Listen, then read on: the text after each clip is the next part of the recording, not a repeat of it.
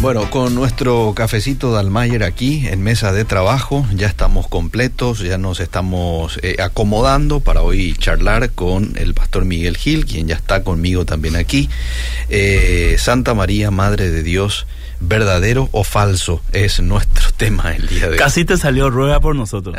Buenas tardes, Liceo, a la audiencia. Ya estamos en el Facebook. Ya estamos, sí. Me gustaría que compartan para que esto se aclare a aquellos que tienen dudas.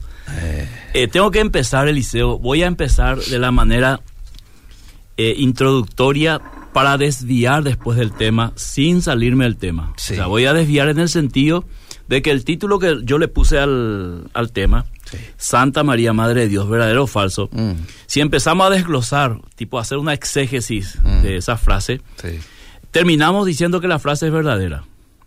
Primero porque Santa, María fue santa, al igual que todos los escogidos de Dios, los hijos de Dios, yo también soy santo, vos y Sí. todos los que han Sí. este, sido regenerados por el Espíritu Santo.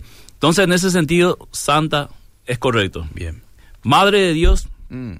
esa es la parte que vamos a ver ahora. Bien. Eh, yo sé que la mayoría seguramente va a decir, no, Madre de Dios no. Mm. Porque ahí sí, pastor, tenemos problemas. Hasta Santa te acepto, ¿verdad?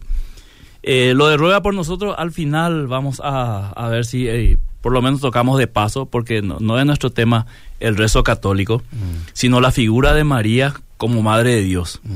Entonces, eh, es un título, Madre de Dios, querido Eliseo, que vamos a analizar si es correcto o no, Sí. para el cristianismo en general, Ujú, ¿verdad? Este es un tema que entra en discusión, querido Eliseo, Mm. en algunos círculos evangélicos, ¿verdad? Sí. Eh, y no es algo que se viene discutiendo hace años, Mm. sino hace siglos, Sí, sí. ¿verdad? Y algunas veces los argumentos de aquellos que dicen, no, María no es la Madre de Dios, Mm. no se puede decir María Madre de Dios, cada vez los argumentos son más finos, sofisticados, Ah. ¿verdad? Mm. Y vamos a ver si son correctas o no, y si la expresión Madre de Dios es correcta o no. Entonces, eh, literalmente hay, do- hay un, término teológico que se usa para esto y se llama teotocos. Teotocos significa literalmente la que dio a luz a Dios. Mirá qué fuerte que es la, la- la traducción. La que dio luz O a en Dios. pocas palabras, Madre de Dios. Entonces, los que no están de acuerdo con este, con este término, Madre de Dios. Utilizan el término Cristotocos, Mm. que sería Madre de Cristo. Madre de Cristo, Mm. que para ellos es lo más correcto. Ahora, ¿por qué? Ahora vamos a analizar por qué Madre de Dios y no Madre. Madre de Cristo. Mm. Bueno, este, esta discusión ya surgió en el siglo V Mm. con Nestorio, un obispo de Constantinopla. Y en consecuencia surgió lo que se conoce como el nestoriare- de Nestorio, ¿verdad? Eh, y se convirtió en una sexta y al final en una herejía. Ahora, ¿qué es el nestorianismo, querido Eliseo? Mm. Eh, la doctrina que distingue a Cristo en dos personas, una divina y una humana. Hasta ahí no hay nada raro, ¿verdad? Entonces, lo que pasa es que Nestorio decía que esta, esta, vamos a decir, esta distinción era independiente una de cada uno, de la otra, pero unida en Cristo, como hombre y como Dios. Entonces, por otro lado, la doctrina ve a María como madre de Dios, o no ve a María como madre de Dios, sino simplemente como madre de Cristo, Mm. mirando la humanidad de Cristo, la parte humana. Entonces concluye Nestorio que María en verdad es madre de Cristo, no puede ser madre de Dios. Esto entró en conflicto, querido Eliseo, y se llegó a un concilio en Éfeso en el 431 después de Cristo. Y esta doctrina de, de que María es la madre de Cristo en su humanidad fue condenada en el concilio de Éfeso 431 Mm. y se estipuló la siguiente, las siguientes, eh, vamos a decir, eh, razones o argumentos en ese concilio. Y leo textualmente, las dos naturalezas, divinas y humanas, estaban en Jesucristo. Esto es lo que concluyó el concilio. Constituyendo apenas una persona que reunía en sí no solo los atributos de la divinidad, sino también de la humanidad. Mm. La Virgen María, como madre de un hombre, tiene el derecho de ser llamada Madre de Dios, siendo madre de una persona divina. Este, esto fue ratificado también en el concilio de Calcedonia en el 451 Entonces, eh, en ambos concilios no estaba en disputa la divinidad de María, que hay que entender, Eliseo, esto de arranque. Mm. No estaba en juego ni en disputa la divinidad de María, sino la divinidad de Cristo. Entonces, esto era un tema netamente cristológico. Ahora, hay dos argumentos que quiero mencionar de aquellas personas que rechazan el término madre de Dios para aceptar eh, lo que es madre de Cristo, mm. congeniando un poco con Nestorio. Entonces, hay dos argumentos. El primero, y yo quiero que me ayude la cita bíblica de Liceo, lo correcto es declarar a María como madre de Cristo, o sea, Cristo tocos, y no eh, Teotocos, madre de Dios. Entonces, la Biblia hace referencia a María como madre de Jesús. Este es el argumento. Mm. No como madre de Dios. Mm-hmm.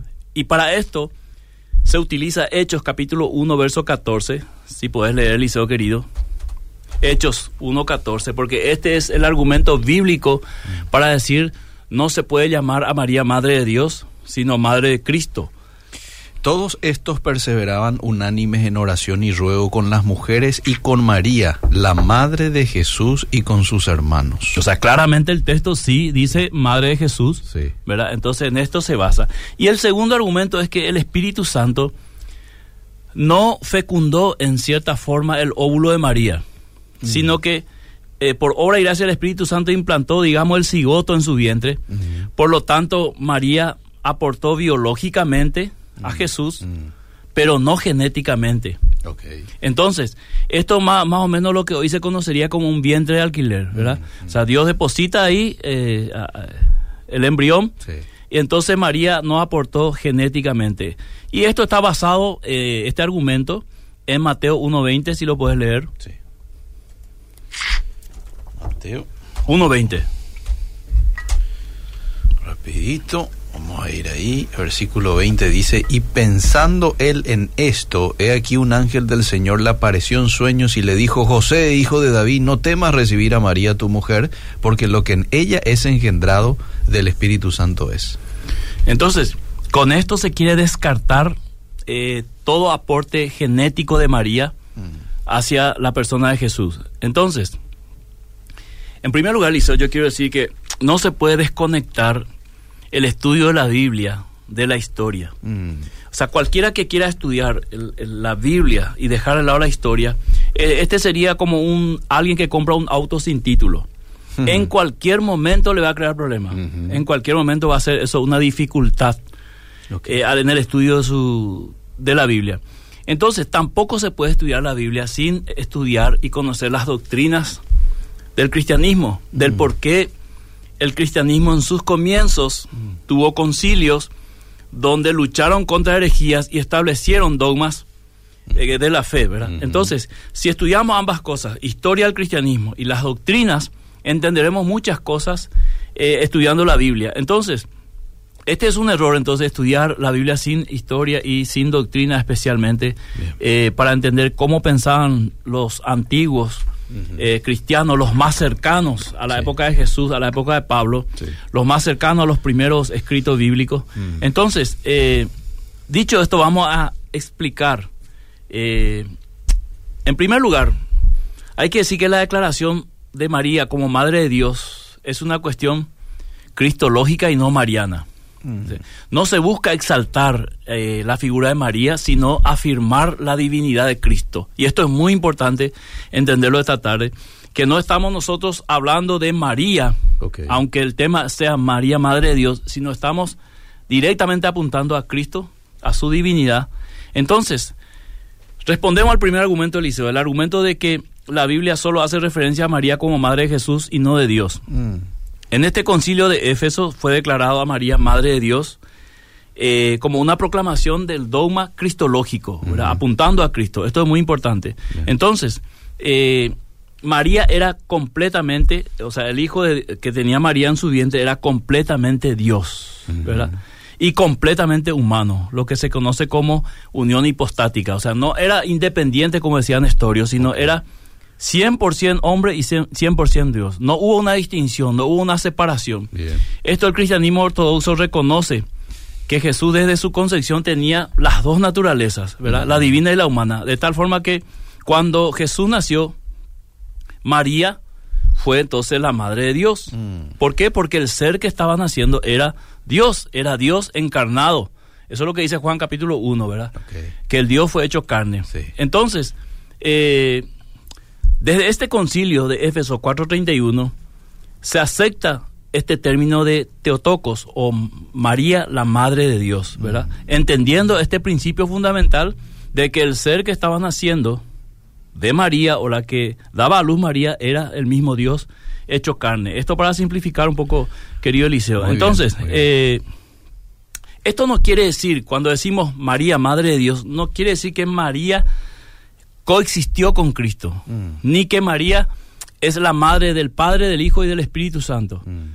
Tenemos que separar el concepto para entenderlo, sino al decir Madre de Dios es madre del Dios hecho carne.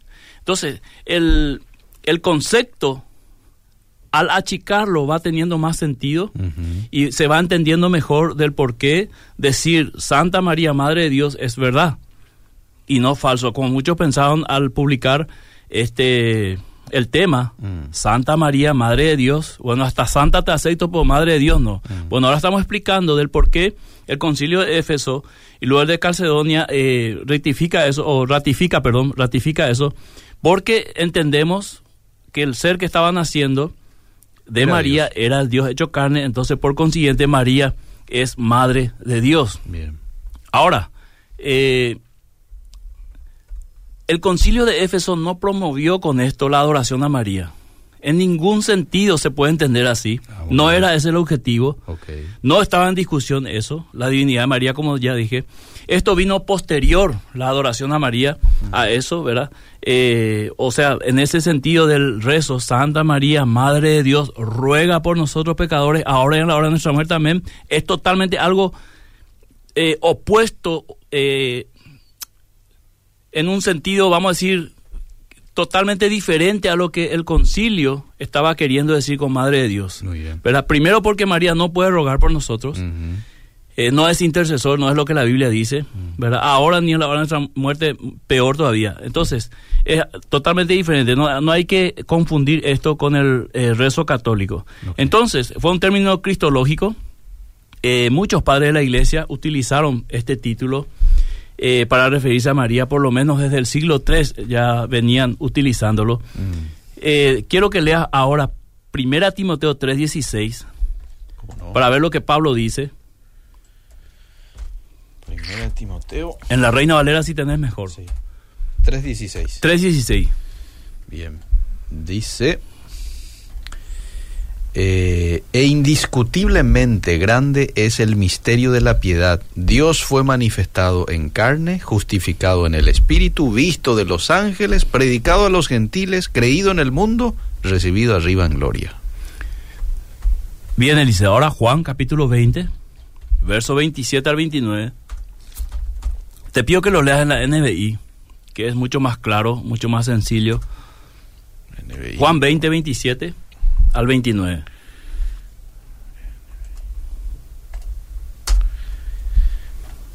Le leo.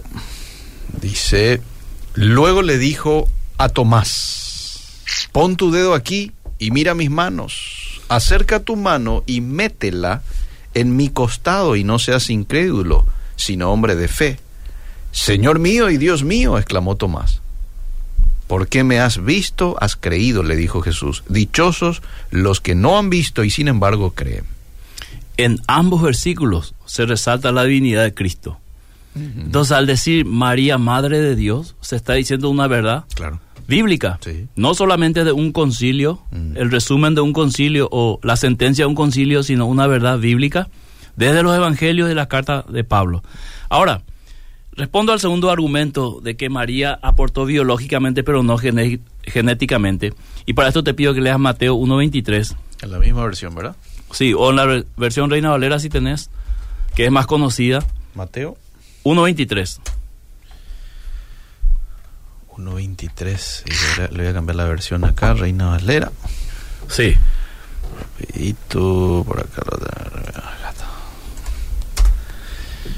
Versículo 23 dice, Eh, he aquí, la Virgen concebirá y parirá un hijo y llamará su nombre Manuel, que declarado es con nosotros Dios. Dios, Dios con nosotros, clarito. O sea, María estaba eh, trayendo al mundo, digamos, a- al Dios con nosotros, al verbo hecho carne.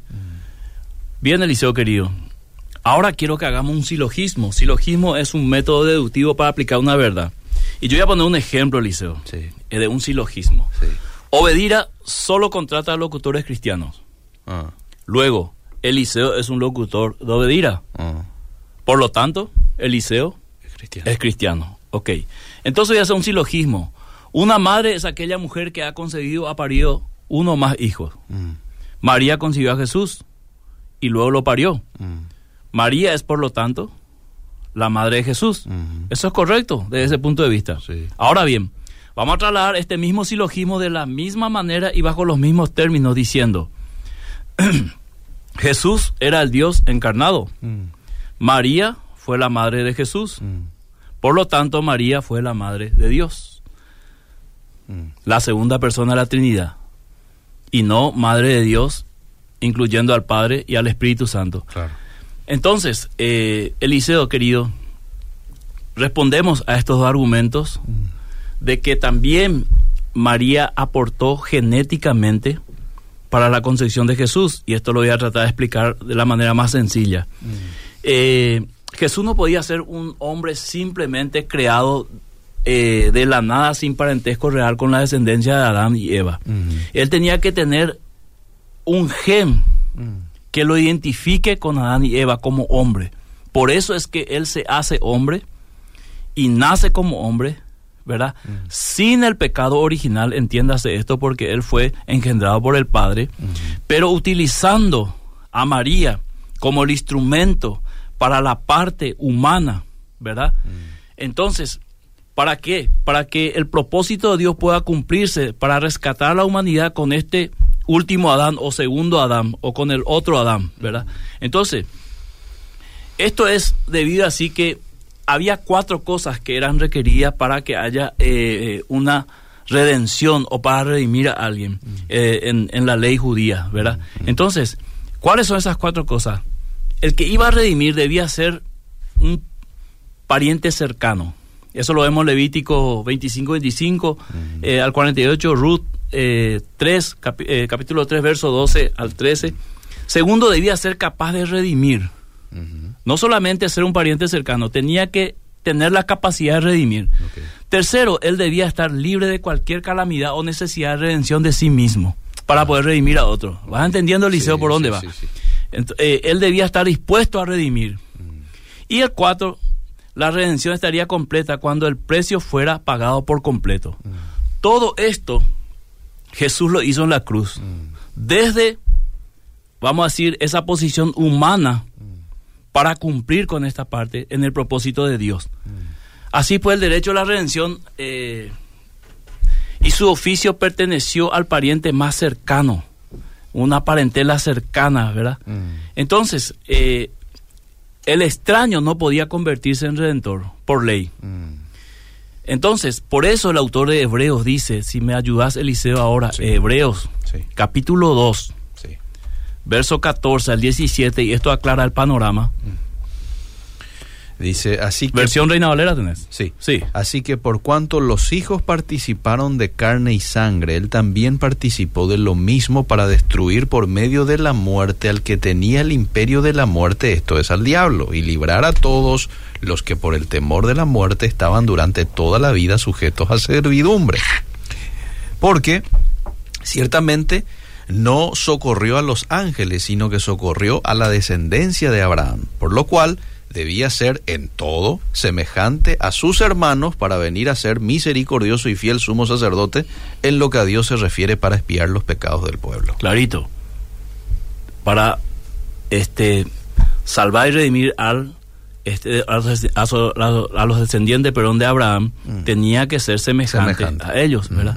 Entonces, por eso es que decimos Madre de Dios, en el sentido también que Jesús nace de María en su naturaleza humana, para llevar a cabo esta misión que Dios le dio de salvar al mundo.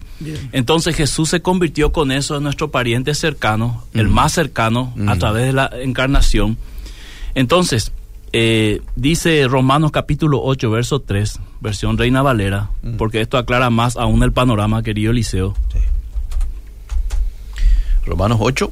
3 dice, eh, porque lo que era imposible para la ley, por cuanto era débil por la carne, Dios enviando a su Hijo en semejante de carne de pecado y a causa del pecado, condenó al pecado en la carne. Entonces, querido Eliseo, decir o afirmar que María es madre de Dios es correcto. Decir o afirmar que María es madre de Jesús también es correcto en el sentido bíblico pero decir que María es solo madre de Jesús, solamente por su condición humana, mm. es un error. Mm. Porque ahí estamos dejando de lado la divinidad. y esto fue el error de Nestorio y sus seguidores. Entonces, eh, objetar que María es madre de Dios desde la perspectiva solo humana es un concepto equivocado, querido Eliseo. Así que, concluyendo un poco para eh, reubicar a los a los oyentes, a los que están siguiendo la programación, el hecho de decir María es la Madre de Dios se dice en el sentido cristológico de la divinidad y los propósitos de Dios que utilizó a María para ese propósito.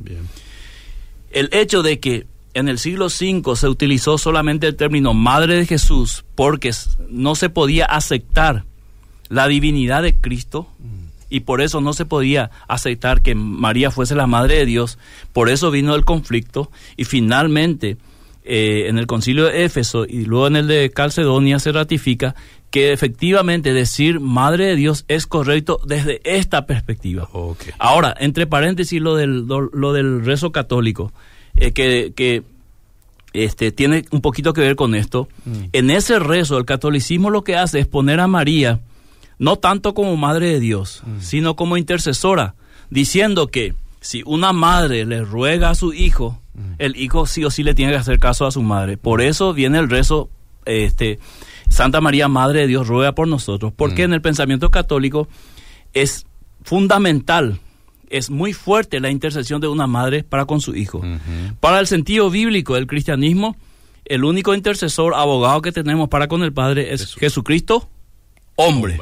Mm. Hasta aquí, querido Eliseo, para no eh, llevarme todo el tiempo y no escuchar un poco a la audiencia. Bien, eh, vamos a los mensajes. Seguramente habrá aportes, preguntas y, lo voy a compartir un poquito. Qué tema interesante. Estoy escuchando en el bus de la línea 44 el chofer full dice. Saludos, gracias chofer por estás haciendo chofer un aporte al espíritu, ¿verdad? De tus pasajeros. El que saluda es Oscar Villasanti. Qué bueno. Saludos para ustedes. Me perdí desde el comienzo. ¿Dónde puedo ver todo? Esto va a quedar. Queda en el Facebook de Radio Obedira y también lo vamos a alzar en su momento a la web de Obedira, ¿verdad? En el bloque de vida positiva. Jesús le llamó madre a María. Eh, en una oportunidad cuando le dicen, este Jesús, aquí están tus madres y tus hermanas, él dijo, mi madre y mis hermanos son y mis hermanos son aquellos que hacen la voluntad de Dios. Ahora yo no dudo, Eliseo, mm. siguiendo el hilo bíblico, las costumbres bíblicas, mm. ¿verdad? Y aquí voy a hacer un poco lo que no me gusta mucho hacer en la Biblia, mm. este ir a un sistema deductivo, ¿verdad? De que no hay niño que no haya dicho mamá a su mamá. Así que el hecho de que Jesús le haya dicho mamá a María no cambia absolutamente los propósitos de Dios. Al contrario, refuerza la profecía de que una virgen iba a dar a luz y todos esos años que la Biblia oculta de la niña, adolescencia y juventud de Jesús, suponemos nosotros o deducimos en sentido común, en sentido histórico, cultural, de que fue una relación normal de madre e hijo. Sí, señor. Sí. Todos los seres humanos son pecadores. Jesús era humano, pero no podía pecar. Porque si se dice que Jesús podía pecar, uno estaría diciendo que Dios podía pecar y Dios no puede pecar. Pero en Jesús se aceptan muchos rasgos humanos que también entran en conflicto con algunos atributos divinos. Entonces, ¿cuál es el criterio para determinar qué características humanas que comparten todos los humanos no podía tener Jesús por entrar en conflicto con su divinidad? Yo creo que principalmente, Eliseo, el, el, el deseo pecaminoso, con el cual nosotros nacemos Mm, de ser, vamos a decir, nuestro propio Dios. mm, Y te explico cómo, Eliseo. Cuando Adán fue creado, ¿verdad? Luego Dios le da la orden de no comer. Ellos desobedecen Ajá. Y son separados de Dios. Sí. De ahí todo ser humano nace en ese conflicto y se separa de Dios, se convierte en enemigo de Dios. Eso es lo que dice Sí. la Biblia. Mm. Ahora Jesús nace en un sentido humano, Mm, pero él tiene el deseo de obedecer a Dios. Y por eso Pablo en la carta a Filipenses capítulo 2 dice, él fue obediente hasta la muerte Muerte. y muerte. Aún con la muerte que Jesús sabía que le estaba esperando, él decidió obedecer hasta el final, cosa que no hizo Adán. Ah. Con esa distinción, con esa gran diferencia entre el primer Adán y él, él rescata al ser humano. Esa es la gran diferencia. O sea, Ah. él tuvo tentaciones, ¿verdad? Ah. Él tuvo toda la nat- naturaleza humana, de eso la Biblia nos da registro, ¿verdad? Se cansó, lloró, se emocionó, se enojó, ¿verdad? sí. Pero en el sentido del pecado, él se apartó para Dios, Mm. para cumplir los propósitos de Dios, aún con el costo que era la muerte. Y él lo sabía. Ok. De un principio lo sabía. Ahora, podía pecar también si quería. Yo creo que sí, claramente. Por eso es que Satanás le tienta, Claro, porque él podía caer. claro. Cuando, él le- cuando Satanás le tienta, Jesús se refugia en qué? Y en Dios, en, en la palabra, de Dios. palabra. Y ahí muestra total obediencia. ¿Qué Ah. dice Santiago a los, a los cristianos? Ah, Someteos pues a Dios, ajá. resistí al diablo y huirá de vosotros. Mm. ¿verdad? Entonces, ¿dónde está la clave de esa victoria de Jesús en la cruz? En la obediencia hasta la muerte, hasta cumplir el sacrificio. Y Mm. por eso Dios le exaltó y le dio un nombre que es sobre todo nombre en el cual un día todos los que están en el cielo, en la tierra y debajo de la tierra van a doblar sus rodillas. Qué lindo, qué lindo. Buenas. Hoy me dijeron algo y me quedé con la duda. ¿Es cierto que María era niña cuando dio a luz? Bueno, no Imposible, sé, Eliseo. no sé, no, no, Imposible. Tendría de que, era joven, era, era joven. joven, sí. Eh, De- Y tendría que estar bien desarrollada. Yo creo que un Dios tan sabio sí. no va a cometer el error de este que una niña se embarace, Mm, ¿verdad? mm. Ahora hay que entender también la palabra niña en la Biblia no es lo que nosotros conocemos hoy como niña. Mm. Puede ser una niña de 18, 19 años, Sí, ¿verdad? sí, sí. Para nosotros niña todavía es 8, 10 años, ¿verdad? Sí, sí, sí. Aunque no es tanto así también. Bien, ahí está. Súper interesante el programa. Gracias, Pastor Eliseo. Madre le habrá dicho en una parte, le dijo mujer. Sí. en Las bodas de Canaán. Sí. Bueno, eh, otro oyente dice, ¿está mal usar solo la palabra cristotocos? Si es así, por favor explicar. No está mal si el sentido del cual se está usando, como explicamos, es la correcta, ¿verdad? Porque si yo digo, María fue la madre de Jesús, yo no estoy pecando, Mm. yo no estoy cometiendo una herejía. Mm. Ahora, si yo digo, María es la madre de Jesús, porque fue solamente la madre del Jesús humano, entonces yo estoy diciendo en pocas palabras, eh, Jesús no es Dios, ¿verdad? Mm. Eh, no existió antes.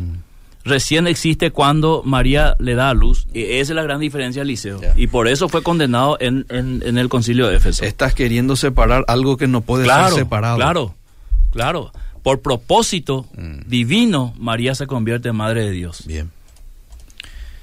Si Jesús era Dios, ¿por qué recurrió a Dios cuando fue tentado? Porque en ese momento él estaba resistiendo la tentación en su condición humana. Mm. Si él resistía en su condición divina, Mm. no, no necesitaba Sí. eh, hacer ese clamor, Sí, ¿verdad? sí. Pero él soportó, por eso dice después en, en, en hebreo, él fue tentado en todo a nuestra semejanza, la diferencia es que él no pecó. Entonces, si él fuese tentado a manera de Dios, no sería nuestra semejanza. Pero la Biblia es explícita en eso. Dios le dejó que sea tentado en semejanza humana, para soportar y sentir lo que nosotros sentimos cuando somos tentados. Si solamente estaba en su condición de Dios, tampoco hubiera muerto en la cruz. Pero ese era el propósito. ¿verdad? No, ya sé, pero le digo nomás, Ah. solamente estaba en su condición de Dios, Sí, ¿me entendés? Ahí también estuvo en su condición de humano, porque murió en la cruz. sí, sí, sí, sí. Eliseo querido, Sí. quizás muchos hagan preguntas Mm. donde la Biblia no responde directamente con tal versículo, tal capítulo, Sí, ¿verdad? sí. Por eso hay que estudiar la Biblia en todo su contexto y sobre todo entender el propósito de Dios en la salvación. Mm. ¿Cuál era el propósito final? Yo lo resumo en dos. Sí. Uno, que un inocente muera en lugar del pecador. Ajá. Y dos, que sea el Hijo de Dios, para que sea demostraba el amor de Dios. Sí. No un ángel, no un querubín, Sí. no un, un arcángel tecoreí por ahí que Dios no le es tan útil, no, el Hijo para mostrar el amor. Y eso lo dice claramente Juan 3.16. Sí, sí. ¿Te sirve un poquito más de café Dalmayer? Yo enseguida le tomo el liceo porque ah, entonces no me duermo de ida para. Está bien. Bueno, a ver qué dice. Si José no fue el papá biológico de Jesús, ¿cómo es que se cumple el linaje de David? Porque tengo entendido que José es a través de María, David a través no de Ma- María, dice. a través de María, querido. Eso tiene otra explicación también. Que nos va a llevar un de lo rato. que no, no, eso eso legítimamente Mm, eh, Jesús es eh, vamos así considerar el linaje de David a través de María también, ¿verdad? Ajá. Cierto que es a través de José, ¿verdad? Ajá. Pero había una ley en- entre los judíos que el hermano también, el hermano mayor participaba legítimamente de lo que era eh, dado al hijo. En este caso Salomón, que fue rey hijo de David, y ahí viene el linaje hasta llegar a José. Por eso Mateo explica la genealogía e incluye a todos, no solamente a los hombres. Ya. Entiendo que por el esperma de Dios que estaba en Jesús, Jesús no tuvo inclinación al pecado como un hombre cualquiera. Bueno, eh, buenas tardes. Herejía decir que si Jesús quería, podía pecar. Dios no puede pecar en lo absoluto. ¿Por qué va a ser herejía? Tiene la capacidad si quiere. Por lo que dijo el oyente anterior. No, pues, probablemente por lo que yo dije, pues yo dije que tenía la capacidad. O sea, yo le pregunté a usted, usted me dijo que sí también, ¿verdad? Efectivamente, Eliseo, eh, cuando Jesús es tentado, Mm. hay que entender los propósitos de Dios. Ahí pues nosotros entramos a la profundidad bíblica, Mm. ¿verdad? Y no es solamente hacer preguntas y que uno te responda blanco o negro, Mm. es entender el contexto bíblico de los planes de Dios. Sí, ¿verdad? sí. Jesús viene como hombre, camina como hombre, Sí. sigue siendo Dios al mismo tiempo. Ah. El enemigo, le- pero decime, ¿qué tentación para un Dios va a ser que le dé todo el mundo? Ah. Si Él es el creador. Claro. ¿Qué tentación para Dios va a ser que la gente le aplauda si Él viene y se queda en el aire? Si eso Él lo hace, se cansa de hacerlo. ¿Qué tentación para un Dios va a ser convertir una piedra en pan si Él puede convertir mucho más que eso? Mm. La lógica deductiva e interpretativa te dice que la tentación fue a nivel humano. Sí. Sencillo Total- es. Totalmente. Bueno, eh, escucho muchas preguntas eh, de niños de los oyentes, hermanos. Perdón por opinar. bueno. Está bien que pregunte Eliseo para salir las dudas. Sí, sí, claro. Y nosotros acá lo leemos, ¿verdad? Sí. No es que decimos, a este no lo voy a leer. Y leer Filipenses 2, 7 y 8, por favor, dice. Filipenses 2, 7 y 8, ¿no debe tener por ahí? Haya ¿verdad? pues en vosotros este Ah. sentir que buen, este buen- yo estoy diciendo de arriba, del capítulo 2, verso 1. Pero Ah. si querés leer el 7 y el 8 Bueno. para ayudarle al oyente, Bueno. ¿a qué se refería A esto? ver, Filipenses 2, 7, 8, voy rapidito. Filipenses. Ahí dice que se despojó Ajá, de su condición de Dios, sí. ¿Verdad? No dice que dejó de ser Dios. Sino que se despojó a sí mismo Sí. tomando forma de siervo, hecho semejante a los hombres y Claro. estando en la condición de hombre, se humilló a sí mismo, haciéndose obediente hasta la muerte y muerte de cruz. Por lo cual Dios también le exaltó hasta lo sumo y le dio un nombre que sobre todo nombre. Para que en el nombre de Jehová, y ahí Sí. Bueno, eh, y creo que hiciste mención en algún momento sí, ese texto. sí, sí. ¿no? Virgen María, ruega por nosotros. ¿Es falso o no? Eso ya dijo el pastor de Sí, que sí. eso es falso. Imposible que ruegue Sí. por vos. Hay solamente un intercesor que es Jesucristo. Un vivo sí puede rogar por vos. Sí. O sea, in- interceder, interceder en oración. ¿verdad? Pero en el sentido del rezo católico, absolutamente falso. Jesús es 100% Dios, 100% humano al mismo tiempo. Fue tentado en 100% de su parte humana. También el Espíritu Santo le llevó para ser tentado por el diablo. Sí, fue obra del Espíritu Santo, Mm. ¿verdad? En Jesús no hubo concupiscencia, porque estaba en él la parte divina de su Padre, Dios. Pero eso dijimos también. Dijimos que no había concupiscencia de por medio. Sí, Eliseo, es que Santiago dice que nosotros pecamos cuando Sí. de nuestra propia Concupiscencia, concupiscencia, nuestro sí, malo, sí. pero ese es cuando nosotros tenemos ya el, la infección del pecado original. ¿Verdad? Esa es la diferencia con Jesús, Ajá. porque Jesús no pudo haber nacido con pecado original. Sí, ¿verdad? sí. Él nace en condición de hombre y experimenta lo que es la tentación, Mm. ¿verdad? En su condición de hombre. Mm. Ahora, hay que entender una cosa. Si Satanás, en un momento de debilidad, en un momento clave de su vida, utiliza a uno de sus discípulos, Mm. ¿verdad? Mm. Diciéndole que no te acontezca tal cosa, también es una tentación muy fuerte, Eliseo. Que tu mejor amigo, Claro. tu, tu anillo, como dicen ahora en el- cuestión pastorales, Sí. te diga, no, que no te suceda eso. Sí. Pero Jesús entendió el propósito siempre Sí. y que iba a haber obstáculos. O sea, Ajá. él era consciente que cada obstáculo podía venir. Inclusive él era consciente que uno de sus discípulos, cumpliendo la escritura, le iba a entregar. Mm. Por eso le dice a Judas, lo que tenés que hacer, hacerlo. Yo estoy preparado, estoy decidido, voy a ir a la cruz. O sea, no va a cambiar eso. Ah, bien, bien. Eh, a ver qué más hay por acá. Me voy a ver los mensajes del Facebook. Bueno, Dice Elías, muchas bendiciones. Ángel dice, excelente programa, saludos, bendiciones. Bicicletería Almada a todo volumen San Antonio. qué bueno, ¿eh? Bernardo dice, Jesús vino en carne, no vino como Dios. Es más, el que no cree en Cristo no vino, el que no cree en Cristo no vino en carne, es del anticristo, dice Bernardo. Eh, esto es en vivo, sí, en vivo, Cristian. Bendiciones, dice Bea. Eh, Hebreos 7.3, sin padre, sin madre, sin genealogía, no teniendo principio de día ni de fin de vida, sino siendo hecho se- semejante al Hijo de Dios, permanece sacerdote a perpetuidad. Ese habla de Melquisedec, no de Jesús. Ah, ya. Cuidado con eh, mezclar los versículos. Bueno. Melquisedec, haciendo la figura y la representación, el autor de Hebreo dice, este fue un sacerdote que no tenía, no se sabe nada de él, Ajá. ¿Verdad? Ok, ok. Bien. pero a semejanza del Hijo de Dios, porque era rey y sacerdote al mismo tiempo. Y de ese linaje eh, sacerdotal es Jesús. Misericordia para este varón, dice Daniel Vega. No sé si está diciendo misericordia para vos. Y van a Oh. preguntarle a Eliseo. Así que Miriam es madre de todos. Ya que Miriam es madre de Dios, es mayor que el Hijo. No escuchó el programa. Escuchó otra vez, Miriam- querido oyente. Sí. Ah, bueno. Miriam es, es la traducción de María, Eliseo. Ah, bien, bien. No, lo que, lo que estaba volviendo a leer nomás es si dice Dios o dos. Porque aquí no, ha de ser. Dios, ha de ser Dios. Bajo ningún sentido al decir madre de Dios, se refiere que sería madre de todos. O sea, eh, fuimos claros, creo yo, muy contundente en la explicación. Por eso le aconsejo volver a escuchar toda la programación tranquilamente, ¿verdad? Y después, si quiere borrar su comentario o ampliar más, es libre. Aquí escribió un poquito más abajo. Sí. eh, fíjate, jamás va a leer nuestros comentarios. No, Ah, no, mira, no. Está diciendo Pablo, fíjate, jamás va a leer nuestro comentario. Y acabo de leer. Sí. Pero es el mensaje de abajo. Ah. Sí. Pero, ¿qué, qué, eh, a, a dónde apunta el querido oyente? No sé. Y hacen a un, un cafecito oyente e invítame, vamos a debatir el tema así mano a mano, ¿verdad? Tomando un café, Eh, ¿verdad?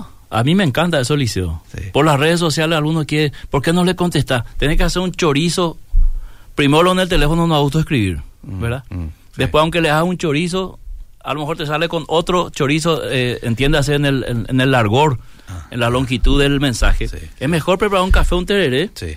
¿verdad? O aquellos que no están de acuerdo con nosotros, preparen un sábado, un- una reunión, un, un conversatorio en su iglesia y debatimos sobre cualquier tema que ustedes crean conveniente, ¿verdad? Ah. Pero así pues es difícil cuando vos no sabes a qué se refiere, qué es lo que quiere decir, a dónde apunta. Pablo dice, nunca un ser creado puede ser madre de Dios. Pablo, Pablo, el apóstol Pablo. No, Paulo, Paulo. El, Sí, el. Pablo, te, te recomiendo que escuches otra vez el programa. Ahí vas a entender Sí, mejor. ahí se entiende el contexto, si sí. no es un poco- ¿A qué se refiere madre de Dios?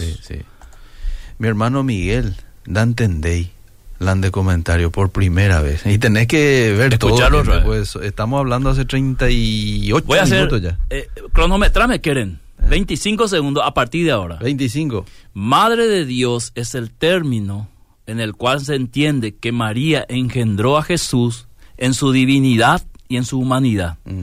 Entonces decir Madre de Dios no es un error, sino es una afirmación a la divinidad de Cristo. No es una afirmación a la divinidad de María. ¿Cuántos segundos fue? No, menos de 25 fue.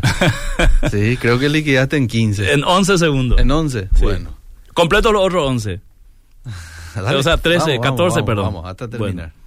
Decir madre de Dios no es afiliarme ni asociarme al catolicismo que entiende que María es divina e intercesora entre Dios y los hombres. Decir madre de Dios sencillamente es decir que María fue usada para los propósitos de Dios en la divinidad y humanidad de Jesús. Punto. Ahí está. Bueno. Estamos llegando a los minutos finales. Otra vez, Belice. Sí, rapidísimo. rapidísimo. Me parecía raro cuando había eh, un mensaje opositor. Que no había. Que no había. Ah, sí. sí. Ahora ya hay. No, no, ya hay. Y seguramente en privado no me quiero imaginar. Sí, no, acá hay unos dos, tres más ahí. Así que... Sí. Eh, que explique el pastor el Dios Padre, el contexto de la parte donde dice que Dios no tuvo principio ni fin para los para que los católicos no queden confundidos, dice. Eh, hace poco escuché un testimonio de un pastor de otro país que dijo que ayunaba todos los días por un don cada día y se desvelaba a estudiar la palabra. A ver qué más hay por acá. Dios no tiene principio ni fin, es claro. Si no, no sería Dios. Claro. Capísimo, qué gusto escuchar una explicación tan buena, dice este oyente. Buenas tardes. ¿María no estaba contaminada con el pecado original? Sí, sí, pero Dios utiliza la parte humana de la virginidad para cumplir una profecía. Muy buena la pregunta, Eliseo. ¿verdad? Ahora, si María estaba contaminada con el pecado original, entonces cada vez que nace tiene que ir directo al infierno, cosa que no es, ¿verdad? Que es otro tema, que lo podemos abordar en otro martes. Sí, sí. Pero el hecho de que eh, Jesús haya nacido de María no implica categóricamente que Jesús haya nacido con el pecado original. ¿verdad? Bien. No nos olvidemos que es justamente ese es el punto central del tema, que Él era Dios. Muy bien. Bueno, estamos llegando al final. Gracias, Pastor, por una vez más estar hoy con nosotros. Aquellos que no han entendido bien o este de pronto lo agarraron ahí en la mitad del programa. dos, que, tres que lo veces. escuchen, sí, que lo vuelvan a escuchar, sí, que lo vuelvan a escuchar. Gracias, Pastor. Hasta el próximo martes. Seguimos.